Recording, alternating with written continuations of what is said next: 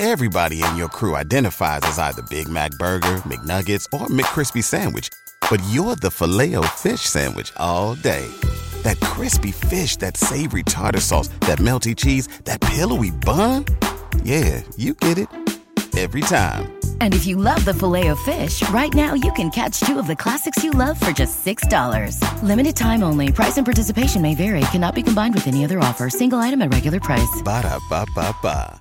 ¿No se merece tu familia lo mejor? Entonces, ¿por qué no los mejores huevos? Ahora, Egglands Best están disponibles en deliciosas opciones. Huevos clásicos, de gallina libre de jaula y orgánicos de Egglands, que ofrecen un sabor más delicioso y fresco de granja que le encantará a tu familia. En comparación con los huevos ordinarios, Egglands Best contiene la mejor nutrición como 6 veces más vitamina D, 10 veces más vitamina E y el doble de omega 3 y B12. Solo Egglands Best. Mejor sabor, mejor nutrición, mejores huevos. Visita egglandsbest.com para más información. Esta es la historia de una familia unida. Cuando se reunían todos, les daba mucho gusto estar unidos. Sí, se querían mucho. que se mantenía unida en los buenos tiempos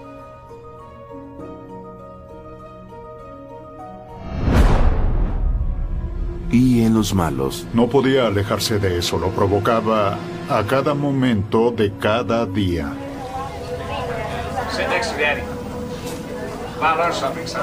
Pero un acto brutal revela Había salpicaduras de sangre en las paredes y en el piso. Que el monstruo se ocultaba a plena vista Había fotografías rotas y desacomodadas. y quizá no estaba solo. En una palabra, fue una masacre.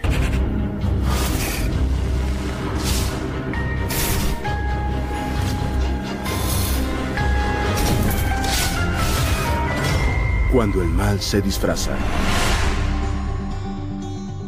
Es junio de 1967 y la familia Futo sale de San Luis hacia un emocionante viaje a la patria de Emory, el papá, en Hungría. Captada en una película sin sonido está su esposa Yuna y su gran tesoro, Emory Jr. Solo tiene tres años y está dispuesto a apoderarse del mundo.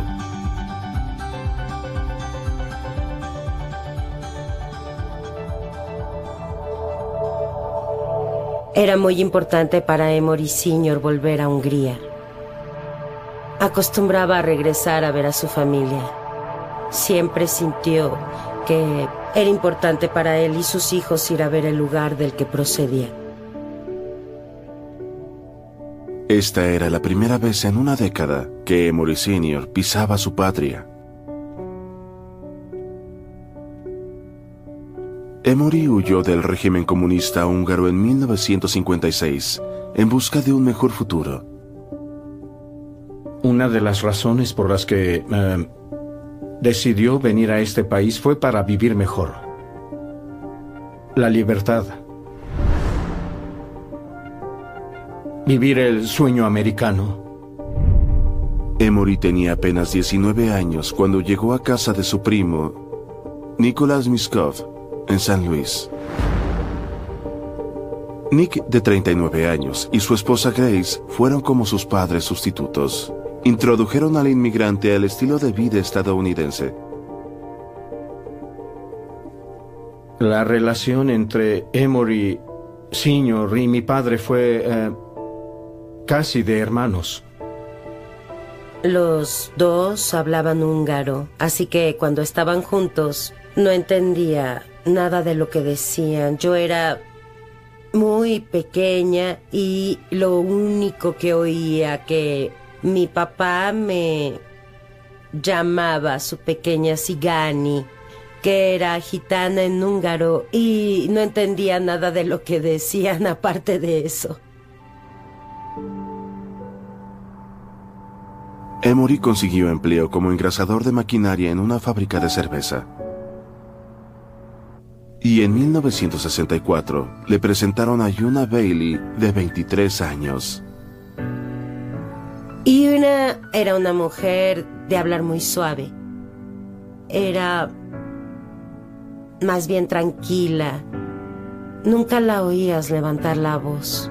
Era bonita, no se maquillaba mucho. Eh, solo algunas joyas y muy simple. Emory quedó prendado enseguida. Y a los pocos meses de conocerse, la pareja se casó. Emory llevaba un traje e Yuna se puso un vestido muy sencillo. Fue un evento muy alegre. Todos se divirtieron mucho, seguro. Ese año más tarde, la flamante pareja recibió a Emory Jr. en su vida. Era un niño intrépido y confiado. Igual que su padre. Emory era un buen bebé. Eh, siempre, siempre con mucha energía. Mucha energía para hacer cosas y correr por ahí y, y andar en todo. Siempre estaba haciendo algo. Los Futo pudieron vivir felices para siempre, pero en 1966 la tragedia los golpeó. Con solo 49 años, Nick, el primo de Emory Sr., sufrió un repentino y fatal coágulo sanguíneo. Cuando mi padre, Nick Miskov, murió, yo tenía 10 años y tenía enfisema y estaba internado en el hospital, pero en realidad murió por un coágulo. Esa mañana mi mamá nos dijo que rezáramos. Recen por su padre. Hagan una oración por él. Fue muy difícil, muy difícil perder a mi padre a esa edad. Yo aún, aún sigo resintiendo su pérdida. Yo era muy pequeño para perder a mi padre. Recuerdo ese día muy claramente. Iba a mi casa de la escuela. Eh, iba caminando por la calle y vi todos los autos alineados a los lados de la calle. Y entre más me acercaba a la casa, iba pensando, ¿sabes qué hacen todos esos autos aquí? ¿Qué está pasando? Y al ir acercándome a la casa comencé a ver gente y así fue.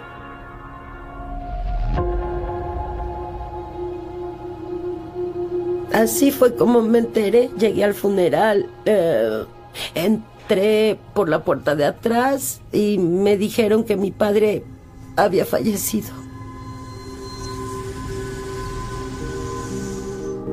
A Emory eh, le afectó que mi padre muriera.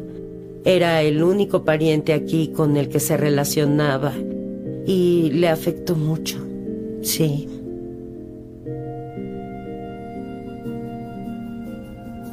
En la Navidad del año siguiente, esa tristeza dio paso a la alegría. Y una estaba muy emocionada por estar embarazada y Emory estaba orgulloso por tener un hijo y lo esperaban con ansias. A principios de 1968, Yuna dio a luz a otro niño y Emory Sr. decidió darle el nombre de su primo. Yuna y Emory Sr. llamaron a su segundo hijo Nicholas por mi papá y me dio mucho gusto. Me sentí honrado porque hicieron eso. Al pequeño Emory Jr. le encantaba tener con quién jugar. Y en poco tiempo los niños tuvieron un tercer compañero de juegos, el pequeño Joseph. La relación entre los tres hermanos, ah, Emory Jr., Nick y Joe, ah, siempre me pareció increíble. Lógicamente, Emory Jr. intentaba ser el líder o el jefe, pero respecto a ser hermanos y llevarse bien, para mí siempre lo lograron. Educar a tres niños activos menores de seis años puede ser extenuante.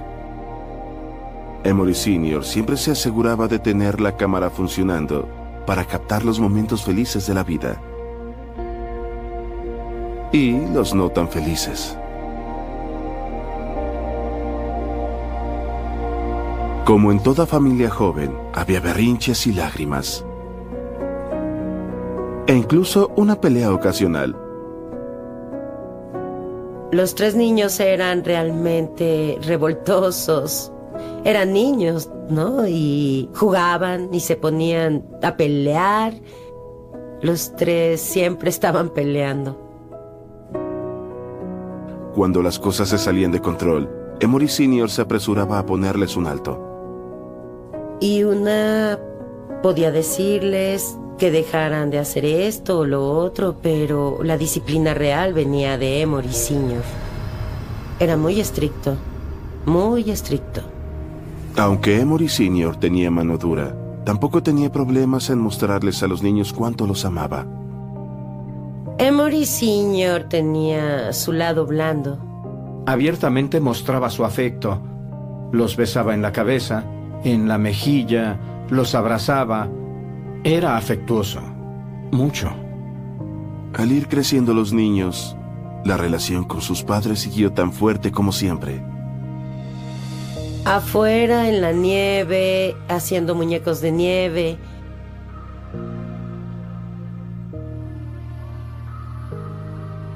Guerras con bolas de nieve, todos los chicos.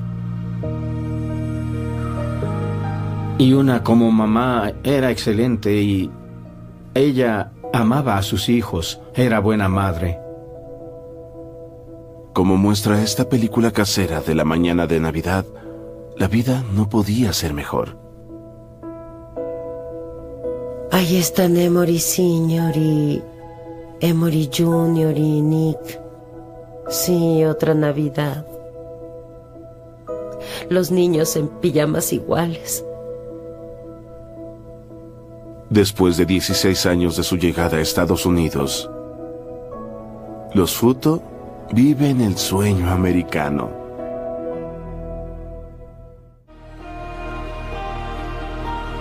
Cada Pascua los niños Futo, Emory Jr., Nick y Joe esperan con ansias la búsqueda familiar de huevos.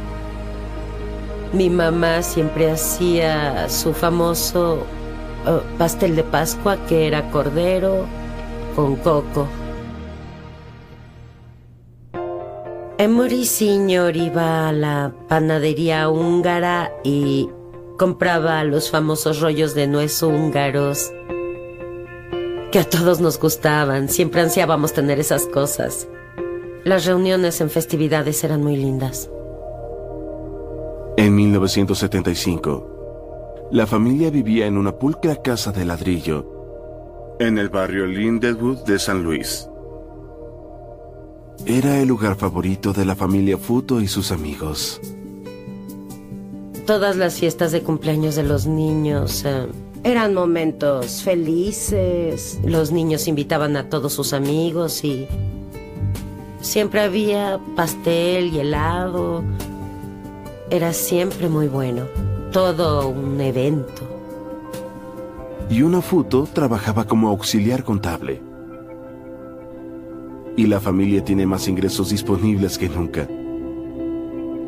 Yo crecí con Emory Jr. Eh, lo consideraba un amigo. Él creció en una casa en la que yo creo que... ah, que... Bueno, tenían más cosas que yo cuando era niño.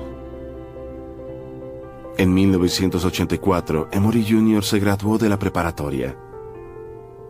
Estaba ansioso por ver el mundo como su papá y decidió alistarse en la Marina de Estados Unidos. Sus padres no podrían estar más felices. ¿Listo, hijo? Lo más que se puede, creo. Emory y Una estaban orgullosos de que Emory Jr. se uniera a la Marina.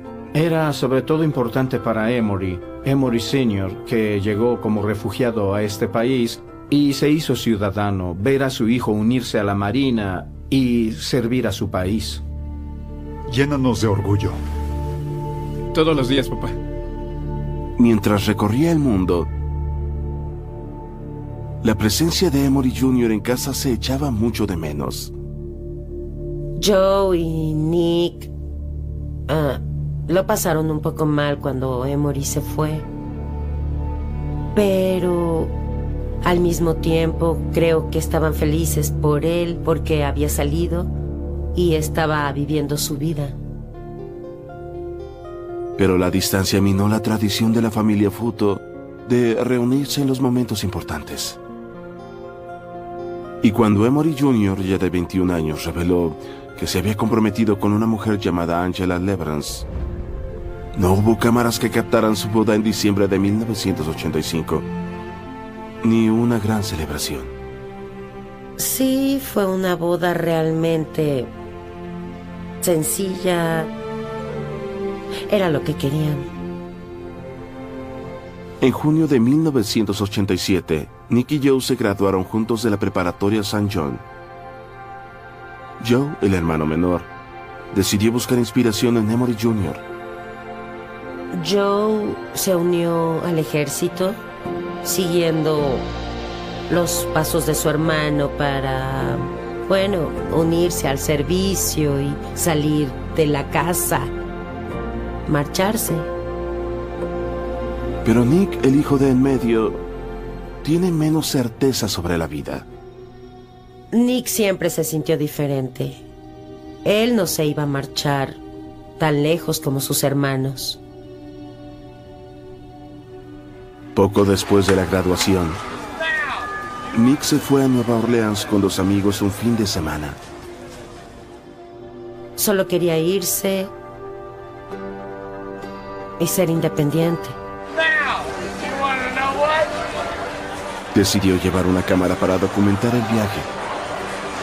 Está claro por lo que captó su lente que sus prioridades no podían ser más distintas que las de sus hermanos. Con dos hijos sirviendo a su país, y una y Emory Sr. no podían evitar preocuparse de que la vida de Nick se fuera por el camino equivocado. Nick era el único que quedaba y creo que eso no lo hacía muy feliz. Quizás sentía que su vida no estaba yendo para ningún lado.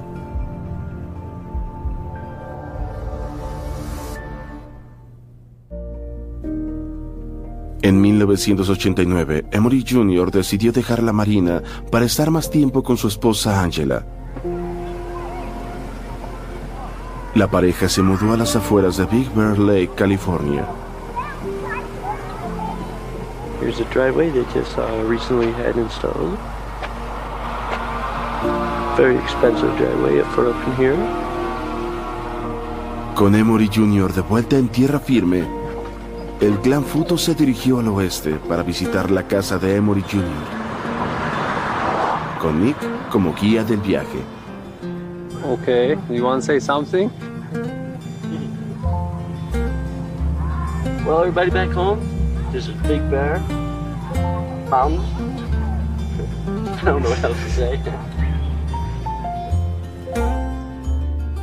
Aunque los hermanos estuvieron separados miles de kilómetros varios años, retomaron su relación donde se quedó.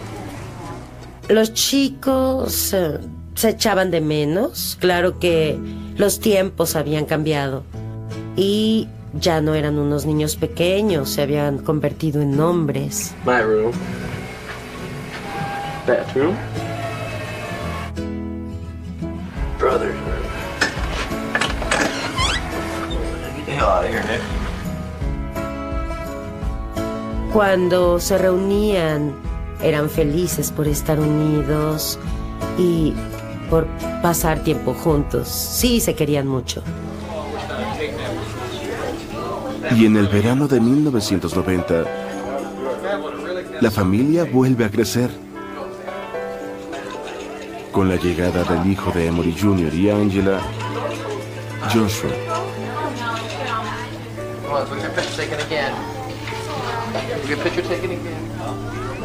Y una está por las nubes. Estaba encantada por tener un nieto y poder malcriar a su nieto y luego mandarlo a casa. sí estaba encantada.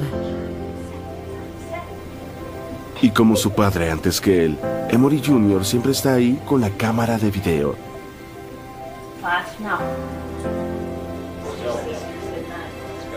Pero ese año, el Día de Acción de Gracias en San Luis, la omnipresente cámara muestra otro lado de la familia.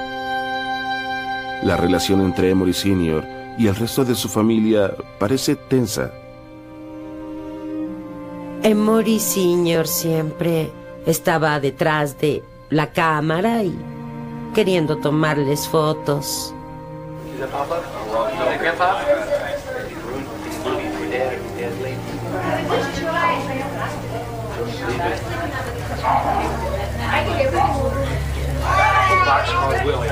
Thing off, please. Well, don't bother you, no? No, I'm just sitting here, you know, thing shoved down my face for the last three hours. These car broke down yesterday. Watch out. Did you go get your baby? Take a picture of Los chicos estaban fastidiados por él y no sonreían. Y los chicos no se veían contentos.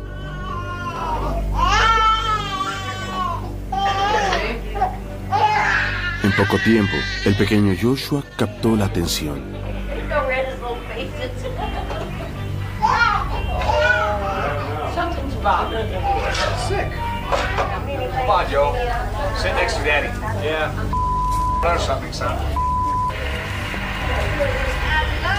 Al avanzar la noche, la actitud de Emory Sr. no daba señales de cambiar. Em, stick your tongue out, My niece. Yeah. Emery, let me see your tools. Stick your tongue. Stick your tongue out.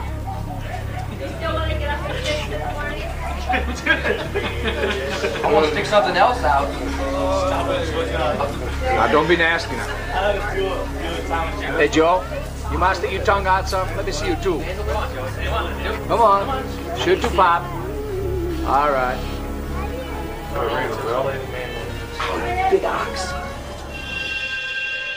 En los años 60 y 70, todas esas horas de películas familiares en Super 8 no tenían sonido.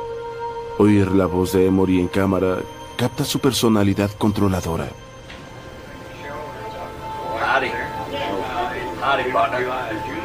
Y un estilo que raya en el abuso.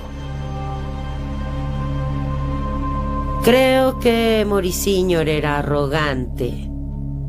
Daba la apariencia de que sentía que era ah, todo un conquistador, de que le gustaba a todas las mujeres.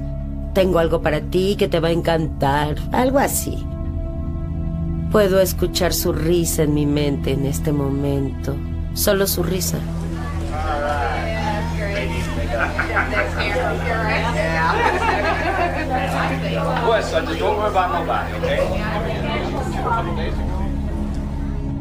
Lo que hacía cuando decía algo y emitía esa risa suya era como, no sé, como si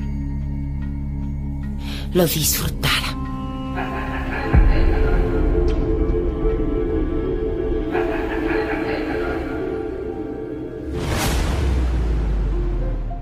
Si el miedo y la... El siguiente julio, los frutos se reunieron en la nueva casa de Angela y Emory Jr.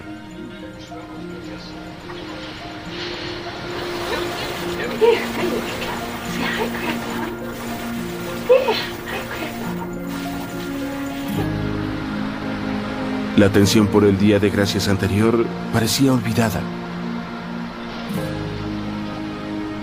Angela y Emory compraron una casa y todos estaban emocionados por Emory Jr.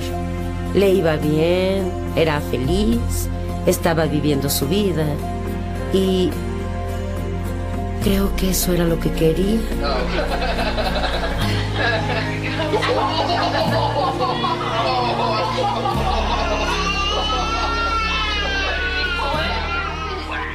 Pero el verano está a punto de volverse helado.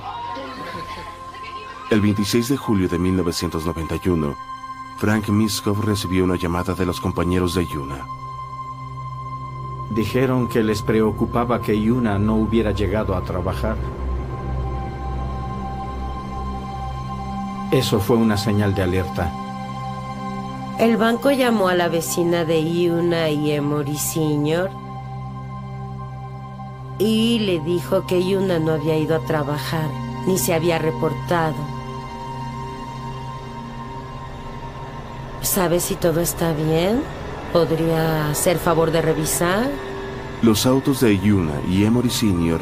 estaban en la cochera, pero nadie abría la puerta. Llamó a la policía y le dijo lo que pasaba. No sabía qué pensar.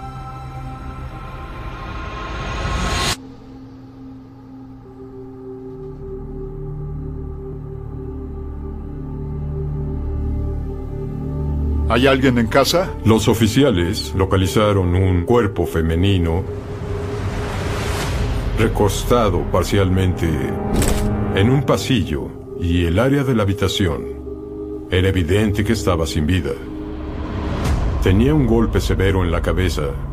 Había salpicaduras de sangre en las paredes y en el piso.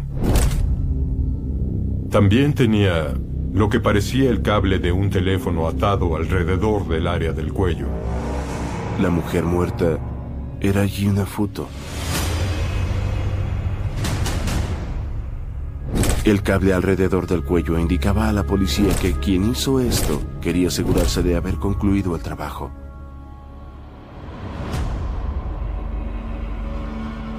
Después, los oficiales, al recorrer la casa, descubrieron el cadáver de un hombre en el área del sótano. Era Sr.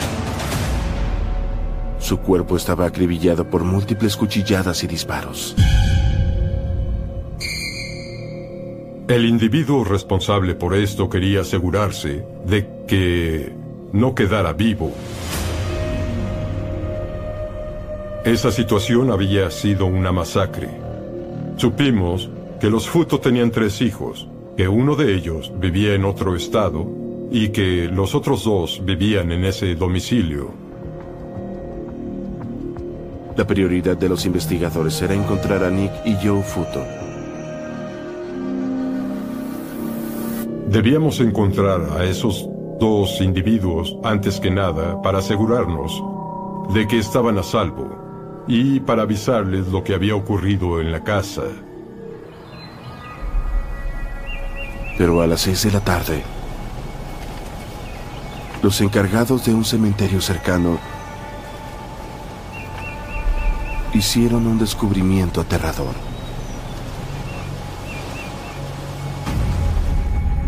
Era el cadáver de Nick Futo.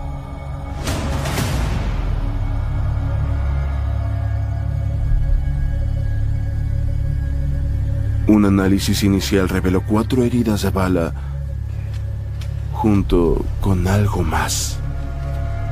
En su bolsillo había un pedazo de papel. Escritas a mano en el papel estaban las palabras America West 1408. Era todo lo que teníamos para empezar.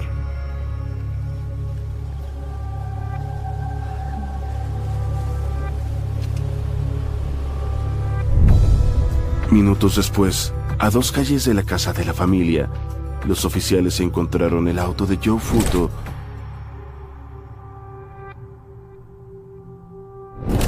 y otro cadáver. Rápidamente lo identificaron como Joe. Encontramos a Joe Futo en el asiento trasero. Lo habían tapado con unas bolsas para basura sin abrir en un intento por ocultarlo. También le habían disparado. En ese momento ya teníamos a los dos padres y dos hijos que habían sido descubiertos en las cercanías de la casa. Al detective William Ostendorf le encargaron intentar esclarecer por qué fue asesinada toda una familia y qué pasó con Emory Jr. Teníamos a cuatro miembros de una familia que fueron asesinados en un periodo muy breve. Algo muy inusual. En la escena del crimen no se había forzado la entrada, lo que indicaba que el asesino conocía a la familia, con quien tenía un resentimiento muy personal. Había varias ah, fotografías, fotografías enmarcadas, rotas y desordenadas. En la pared se veían los clavos donde las habían colgado previamente. Todas las fotos las habían quitado. Roto, lanzado, pisoteado y demás. A excepción de una foto, que era la foto de quien creíamos era el nieto, un individuo pequeño. Esa era la única fotografía que no estaba dañada. Eso nos saltó como, como una serpiente de cascabel. ¿Por qué el perpetrador o los perpetradores dañaron todas las demás fotografías y específicamente dejaron esa sin tocar? Una inspección más cuidadosa de la escena arrojó una pista decisiva. Una pisada ensangrentada. Esto es, es casi tan importante como una huella dactilar latente. Podemos comparar esa pisada con la suela del zapato. Cuando la noticia de la brutal masacre llegó a los medios, la prima Betty intenta comprender qué había pasado. Nunca crees que algo como esto le va a ocurrir a tu familia. Y cuatro familiares muertos. Y no teníamos idea de qué había pasado, quién lo había hecho. ¿Debíamos tener miedo? ¿Alguien nos perseguía? Todo ese tipo de cosas nos pasaban por la mente. No teníamos respuestas y luego pensamos, "Oh, hay que llamar a Emory Jr. en California. Hay que avisarle lo que pasó. Había un miembro de la familia vivo, el que vivía en otro estado. Era esencial que lo contactáramos para ver si estaba a, a salvo.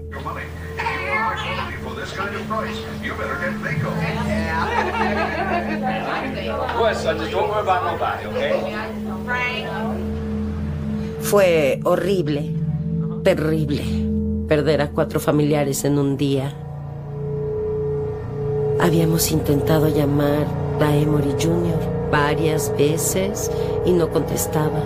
Solo le dejábamos mensajes como por ejemplo, Emory, llámanos cuando oigas este mensaje. Emory, llama a casa. Emory.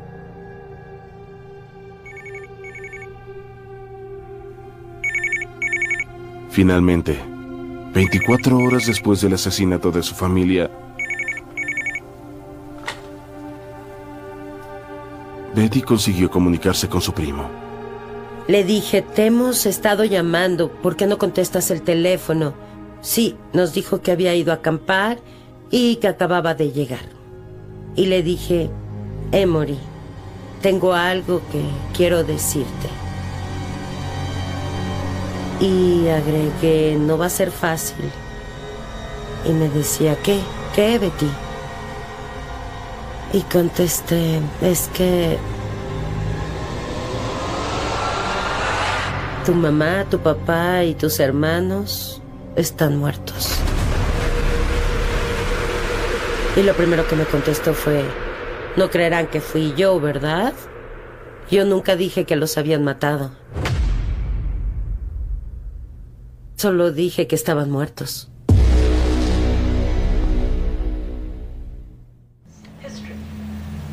La inusual reacción de Emory Jr. a la muerte de sus padres y sus hermanos okay? hace que los detectives revisen sus movimientos recientes.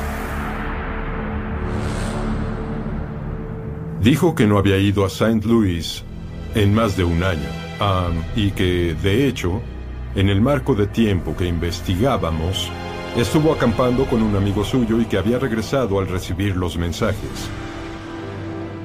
Si el miedo Cuando la noticia de los cruentos asesinatos llegó a los medios, la policía recibió una llamada del compañero de campamento de Emory. Él afirmaba que la historia del campamento era una treta, que en realidad había llevado a Emory al aeropuerto a tomar un vuelo a San Luis. Sabíamos que America West Airlines volaba desde California.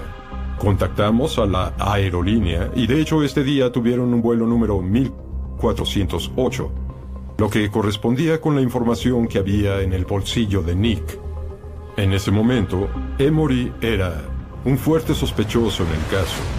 El fiscal del condado de St. Louis, con las evidencias que teníamos en ese momento, emitió una orden de arresto para Emory para poder tenerlo en custodia mientras íbamos allá.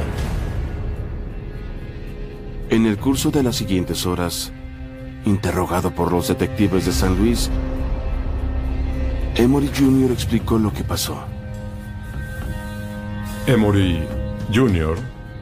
admitió que había volado a St. Louis y que Nick lo había recogido del aeropuerto. La razón por la que había ido a St. Louis fue, según dijo, para ayudar a, a Nick, que estaba metido en un negocio de 200 mil dólares de cocaína u otra droga. Emory afirmaba que habían ido al cementerio a hacer el trato. Nick iba delante de él. Emory dijo que oyó disparos. Dijo que se asustó y volvió al auto de Nick y se marchó. Se fue al aeropuerto y regresó a California. Pero cuando los detectives le dijeron a Emory que encontraron una pisada ensangrentada en casa de sus padres, de pronto cambió su historia. Ahora Emory afirmaba que había ido a casa de sus padres tras los eventos en el cementerio. Entró a la casa, encontró a su madre y a su padre muertos, se subió al auto de Nick, se fue al aeropuerto y voló a California, lo que explicaría la pisada ensangrentada. Los detectives preguntaron por qué Emory Jr. no dio la alarma. Lo primero que uno haría es entrar en pánico, vociferar, gritar, tocar la puerta del vecino, llamar a emergencias. Él no hizo nada, subió al auto de su hermano, condujo al aeropuerto y se sentó en un avión por varias horas, como si nada, y se fue a su casa. Lo que dijo no era nada lógico. Finalmente, Emory dijo que estaba dispuesto a decir la verdad. Dijo que Nick lo recogió en el aeropuerto y luego fueron a casa de sus padres y Nick golpeó a su madre. Nick le ató un cable alrededor del cuello. Nick le disparó a su padre y aparte se agachó a cuchillarlo. Emory Jr. afirmó que su hermano Joe llegó a la casa en ese momento. En palabras de Emory, Joe se puso como loco, se empezó a alterar y entonces Nick le disparó a Joe.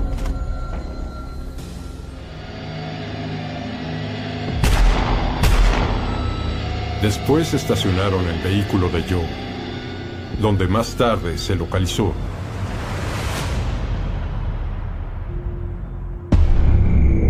Después, según Emory, Nick lo persuadió a unirse a un pacto suicida en el cementerio.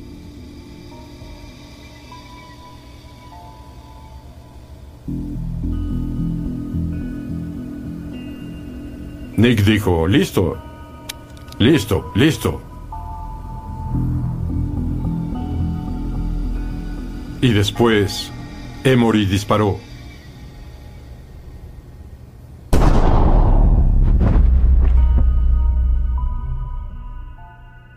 Emory disparó dos veces más, creo, para asegurarse de que estaba muerto. Pero al momento de volver la pistola hacia él mismo, Emory Jr. dijo que había vacilado. Y no pudo jalar el gatillo para cumplir, así que se levantó, dejó a Nick ahí y se dirigió al aeropuerto. Como esta era su enésima versión, no creí lo que estaba diciendo. Los investigadores presionaron a Emory Jr. para que explicara por qué su hermano haría tal cosa. Finalmente, Emory Jr. reveló un secreto espantoso. que yacía en el corazón de la familia Futo. Emory Sr. tal vez parecía un padre trabajador común del medio oeste. En verdad, según su hijo, era un monstruo. Emory dijo que toda su familia había sufrido abuso a manos de su padre y que había ocurrido durante años, años y años. Los investigadores se preguntaban si Emory estaba inventando esto, hasta que habló la prima, Betty. Yo le creí porque...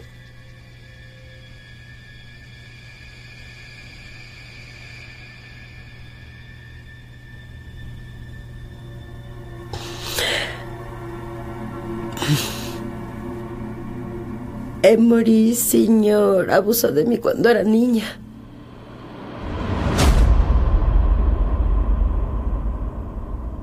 Así que sabía que él decía la verdad.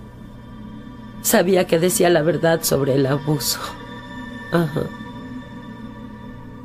Y no sé a qué edad empezó conmigo.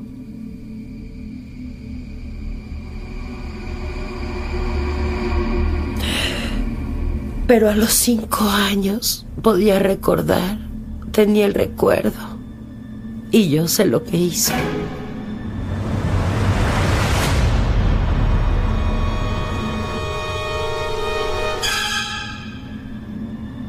Pese a que Emory sostenía que su hermano Nick fue responsable por la muerte de la familia, la policía creía que había encontrado un motivo para el asesinato. Emory Jr. fue acusado de cuatro delitos de homicidio premeditado.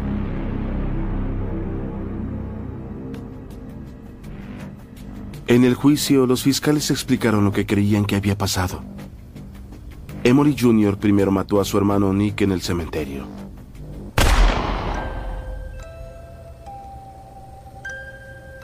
Luego se reunió con Joe, a quien mató y luego dejó tirado en su auto.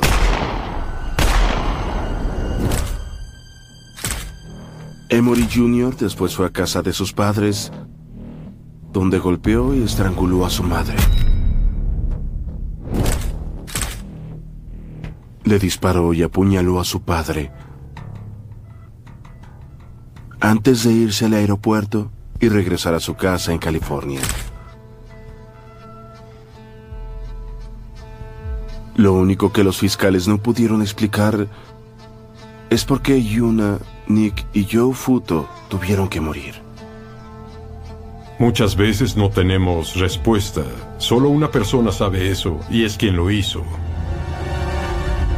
El 12 de marzo de 1993, el jurado declaró culpable a Emory Jr. de cuatro delitos de homicidio premeditado y lo sentenció a cuatro cadenas perpetuas consecutivas sin derecho a libertad condicional.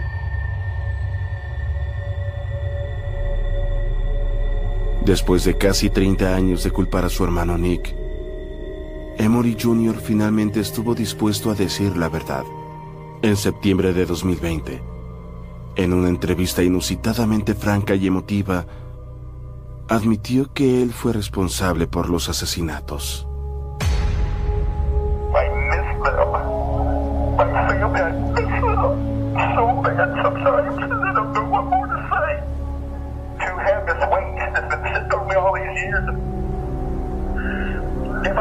I don't know. I don't know anymore what's good, what's right, what's wrong. I know now that what I did was wrong. Creo que fue por odio y por ira y por lo que el padre les hizo a esos chicos. Aquí hubo dos monstruos, el padre Emory Sr. Fue un monstruo por la forma en que abusó de su familia, física y verbalmente. Y está el otro monstruo, Emory Jr., que fue un monstruo por asesinar brutalmente a su familia. Doblaje por Candiani Dubbing Studios. ¿Te preocupas por tu familia? Entonces, ¿por qué darles solo huevos ordinarios cuando pueden disfrutar de lo mejor? Eggland's Best, los únicos huevos con ese delicioso sabor fresco de granja, además de la mejor nutrición, como 6 veces más vitamina D, 10 veces más vitamina E y 25% menos de grasa saturada que los huevos regulares, además de muchos otros nutrientes importantes. Así que, dales los mejores huevos. Eggland's Best, mejor sabor, mejor nutrición, mejores huevos. Everybody in your crew identifies as either Big Mac Burger, McNuggets, or McCrispy Sandwich. But you're the filet fish Sandwich all day. That crispy fish, that savory tartar sauce, that melty cheese, that pillowy bun. Yeah, you get it. Every time. And if you love the filet of fish, right now you can catch two of the classics you love for just $6. Limited time only. Price and participation may vary. Cannot be combined with any other offer. Single item at regular price. Ba da ba ba ba.